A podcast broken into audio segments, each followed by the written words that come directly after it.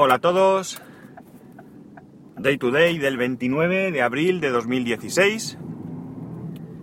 Son las, las 8.53 y 17 grados de un mm, nublado y lluvioso día en Alicante. Ahora mismo está cayendo lo que solemos llamar como calabobos, es esa lluvia tremendamente fina que parece que no moja, pero cuando te das cuenta estás totalmente calado. Eh, en fin, todo de cara al fin de semana. Bien, esta mañana he estado leyendo un artículo que decía que Apple eh, acababa de publicar el CareKit. CareKit es un desarrollo dentro de todo el tema de salud que tienen junto a ResearchKit y HealthKit que está a disposición de los desarrolladores para que puedan mmm, crear aplicaciones que puedan hacer un seguimiento para enfermos eh, de sus síntomas y de su medicación.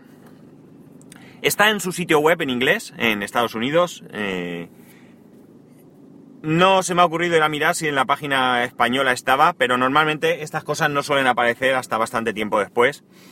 Y eh, en base a mi, mi, ya conocida, o mi ya conocido, mejor dicho, interés sobre todo el tema de salud, pues mmm, me he ido, claro, directamente a echar un vistazo. La parte que yo he ido a mirar, sobre todo, ha sido la de la de aplicaciones que ya estaban que ya estaban ahí publicadas eh, o anunciadas, mejor dicho, porque mi gozo en un pozo, pues todavía no está disponible lo que a mí me interesa, coming, coming soon, que es decir, que próximamente. Y, y es la aplicación que está orientada a personas con, con diabetes. Eh, todo esto ya con, con, la aplicación de salud tú ya puedes llevar un, seguimiento de tu, de tu azúcar en sangre.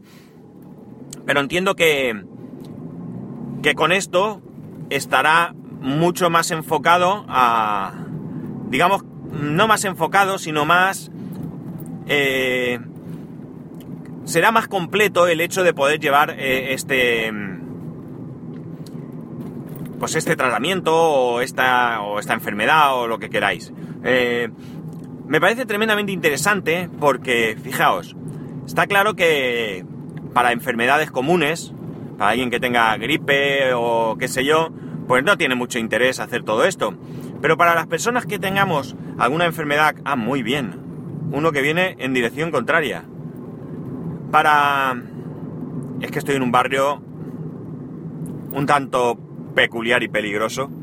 Y aquí es la ley de la selva, es la ley de la selva. Para ir al trabajo paso por un barrio que, bueno, es conocido por su...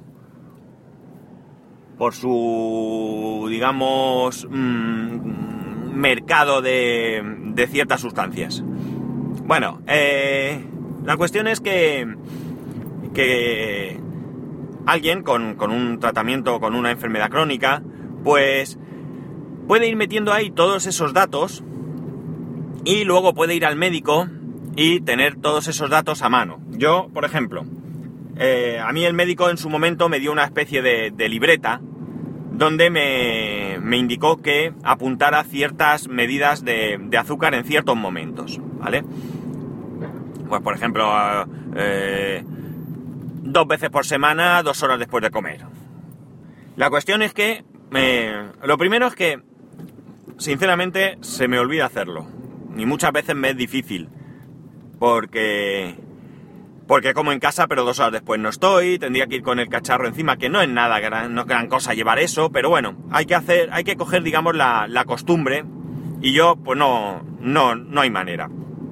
Pero lo segundo es que eh, luego tienes que acordarte de llevarte este, este cuaderno, o esta libreta, o como queráis llamarlo, que a mí, por cierto, se me olvidó en el coche. Tuve que de memoria recordar más o menos los valores que él me, pedía. En este caso, eh, yo le dije de, acercarme al coche y me dijo que no era necesario, que que le diera algo aproximado para él ya era suficiente. No era algo en, el, en lo que él necesitara una exactitud, ¿vale? La cuestión está en que en el móvil, pues es mucho más práctico porque, eh, evidentemente, el móvil es raro no es imposible, pero es mucho más raro que te lo dejes olvidado en el coche. Yo, a mí me ha pasado una vez de dejarme el móvil, como llevo dos, pues a veces el del trabajo me lo saco o lo que sea, porque en manos libres de este coche es bastante, bastante malillo, y hay veces que, pese a que intente llamar, no puedo, y entonces tengo que hacerlo desde el móvil, aunque luego la conversación sí que va por manos libres, pero la cuestión es que eh, enseguida me doy cuenta y vuelvo a por él. Vuelvo a por él, a por el móvil. Mm, hay que ver la aplicación, evidentemente hay que ver la aplicación, porque mm, no creo que se quede en un simple eh, me he tomado la pastilla a tal hora eh, y me he medido el azúcar a tal hora. Yo creo que hará algo más, analizará quizás eh, resultados, estadísticas, no sé cómo lo hará, pero desde luego ya sabéis que yo tengo mucha fe puesto en todo esto, que estoy bastante desesperado por la lentitud en el desarrollo de todo esto, pero que para mí pues es muy importante, no solo para mí, que gracias a Dios pues lo que yo tengo no es Mm, grave y el seguimiento y todo, pues es muy fácil de hacer. Pero sí que entiendo que habrá otras personas que tengan enfermedades eh, mm, más graves o que necesiten un seguimiento mucho más, más exhaustivo y que todo esto podrá facilitar este, este seguimiento. Tengo ganas de que, de que salga. Eh, lo bueno es que esto, como digo, es open source, es decir, cualquiera lo podrá utilizar no, queda restringido al ámbito únicamente de, Apple. Y bueno, pues por lo visto, eh, pese a, como digo, la lentitud en, en, la aparición de aplicaciones y en el desarrollo de programas de salud con todo esto, pues por lo visto hay bastante, bastante gente eh, o instituciones, al menos en Estados Unidos, que están muy interesadas con todo esto. Si la cosa tira para adelante por parte de Apple, si lo que ponen en manos de, instituciones y de desarrolladores es realmente bueno, eh, pues probablemente estas eh, personas, estas instituciones, estos desarrolladores verán un, hueco donde desarrollar mm, toda esta, eh, todas estas herramientas y por tanto, en definitiva, pues nos veremos beneficiados pues todas las personas que, en algún momento requiramos de esto. Así que estaré, yo seguiré pendiente y a mí me llama la atención cualquier noticia referente a, todo esto y por tanto eh, pues os lo iré comentando. Y luego voy a comentar una noticia que es que me deja perplejo. De verdad que no tiene mucho que ver con lo que, bueno, iba a decir con lo que aquí se habla, pero sí, sí que tiene que ver porque yo eh, intenté que esto fuera un podcast de tecnología, pero es de muchas cosas, ¿eh? es de variedades. Podríamos decir que esto es un, un podcast de variedades. Pues leo una noticia que dice, ha sido aquí en España, creo, si no recuerdo mal. Eh, voy a contarlo como una historia. Resulta que llega una señora, una señora ya de una cierta edad, cuyo marido tiene 82 años y cuya madre, que vive con ellos, tiene 101 años, eh, viven los tres juntos, como digo. El caso es que la mujer llega a su casa y mm, le llama la atención que ve a su marido en el sillón donde está sentada su madre. La mujer se extraña, pero bueno, el hombre se levanta, se, se, se pone en el sillón que tienen al lado, en el sofá o lo que sea, y la cosa no queda más que ahí en, Oye, qué raro es esto. El caso es que esta señora mayor, bueno, lo que ve es que el pañal lo tiene como, como movido, que no lo tiene bien puesto. Pero bueno, no pasa nada. Al principio eh, es una sensación eh, rara, pero cabe dentro de lo normal pues que se moviera o que no se hubieran puesto bien, cualquier cosa. Bien, el caso es que la mujer, esta mujer mayor, esta mujer de 101 años, pues parece ser que no se encuentra bien, y llaman a una ambulancia y la llevan a un hospital para que le hagan un reconocimiento. Una vez en el hospital, en un momento dado, con vergüenza, la mujer le confiesa a su hija que, atención, su yerno, el marido de su hija, de 82 años, estaba intentando abusar de ella. Inmediatamente la mujer pone una denuncia contra su marido y va a la policía y lo detiene. Parece ser que el hombre en ningún momento niega los hechos y además pues lo ven como, como avergonzado, como, como mm, madre mía pillado, vamos, siendo siendo popular, diciendo de manera popular. La cuestión es que el hombre está detenido, está o ha estado detenido, no sé en estos momentos cuál es la situación. Eh, y la verdad es que alucino. Vamos a ver, vamos por partes. No me sorprende el hecho que un hombre de 82 años en un momento dado pueda tener deseo sexual. No, no, oye, yo qué sé. Había que tener 82 años para saber mmm, qué deseo sexual puede tener una persona a esa edad. Lo que me llama la atención es que el hombre intente violar a su suegra, lo primero, que ya de por sí llama la atención, pero además que estamos hablando de una persona de más de 100 años. Entiendo que enferma, con incontinencia, que lleva pañales. Es decir, de verdad que no llego a comprender al ser humano. No deja de sorprenderme. Los seres humanos eh, pueden con la, el límite de la capacidad de sorpresa de cualquiera. Esto lo más probable es que quede en nada. Porque con la edad que tiene el hombre, mientras ahora van, lo juzgan a la velocidad que van aquí los juicios y demás, pues probablemente ya haya pasado la edad de ingreso en la cárcel.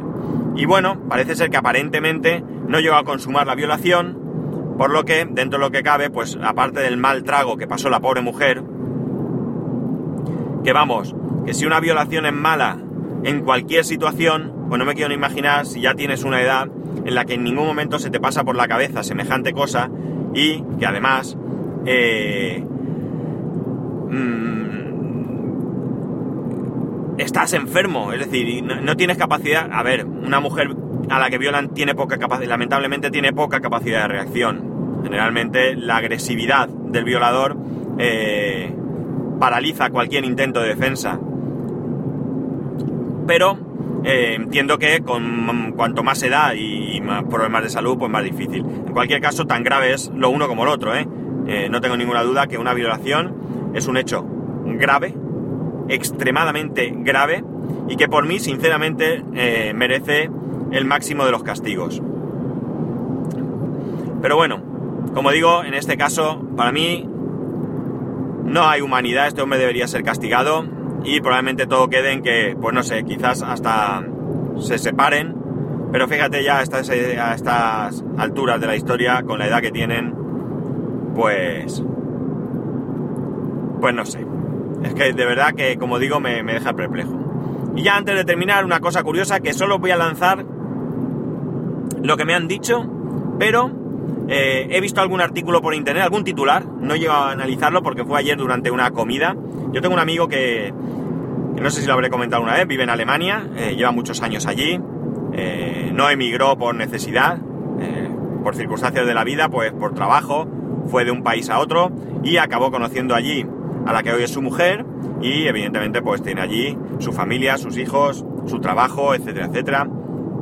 Y comentaba de que ahora hay un eh, miedo en Alemania y un miedo no por parte, no por parte de, los ciudadanos de a pie, sino por parte del gobierno del espionaje por parte de la NSA. Parece ser que mm, pues se han llegado a la conclusión de que cualquier ordenador puede ser eh, susceptible de sacar datos incluso sin estar conectado a ninguna red y sin tener ningún dispositivo de red, ni tarjeta wifi, ni nada de nada, y se podrían sacar simplemente por las emisiones magnéticas que el mismo ordenador emite. Evidentemente estas emisiones son de muy muy bajo potencia, pero bueno, pues podrían haber desarrollado algunos dispositivos que lograrían a cierta distancia al menos eh, obtener esos datos. No sé hasta qué punto esto es 100% eh, factible o simplemente es algo que tienen en estudio o, realmente lo han demostrado de alguna manera o han obtenido la manera de hacerlo y por tanto saben de lo que hablan. Estamos hablando del gobierno, no estamos hablando de cualquier, eh, como digo, ciudadano con, con ideología conspiracionista.